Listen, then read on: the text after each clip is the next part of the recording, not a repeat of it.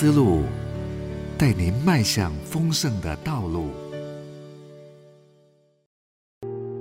真正的默观生活，作者林伟玲老师。你热爱祷告吗？有些热衷祷告的人，很被默观生活吸引，因而觉得有呼召去过那种专心一意、不受世俗打扰的日子。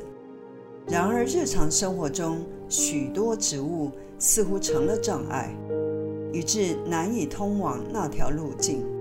基督徒生活快乐秘诀的作者哈拿史密斯提醒我们，该好好了解，在冷硬的现实与圣灵严格的要求下，个人的感受与爱好通常是个烂向导。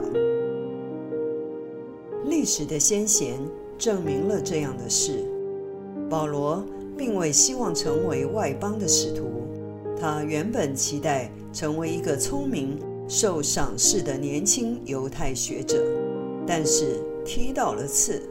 教父安珀罗修和奥古斯丁也不想做思虑烦扰、辛苦过劳的主教，这与他们的想望差距甚远。教皇贵格利一世同样的想要有隐士的独处与自在，但他在蛮族入侵与黑死病横行的黑暗中世纪，邪命为乱世开了太平，方济沙勿略渴望做个修士，得以常亲近他所敬爱的领袖圣依纳爵，然而才获通告几小时，他就被拆出去。成了印度的使徒，从此未能再返欧洲。马丁·路德、加尔文、时贾约翰，从未立志要做教会的改革者。比起轰轰烈烈的改教，路德与加尔文更倾向成为象牙塔里专心写作的学者。时贾约翰被圣女大德兰。从申请隐修士的半途拦截，成为新创的严格赤足加尔默罗修会的副手，成天忙于行政，还卷进派系斗争，被绑架入狱，这才终于有了长时间独处的机会。圣徒与俗人的差别，正是他们在革命的浪头上冲浪，而非尖叫。在其艰难的狱中处境，史教约翰完成终身巨著《心灵暗夜》。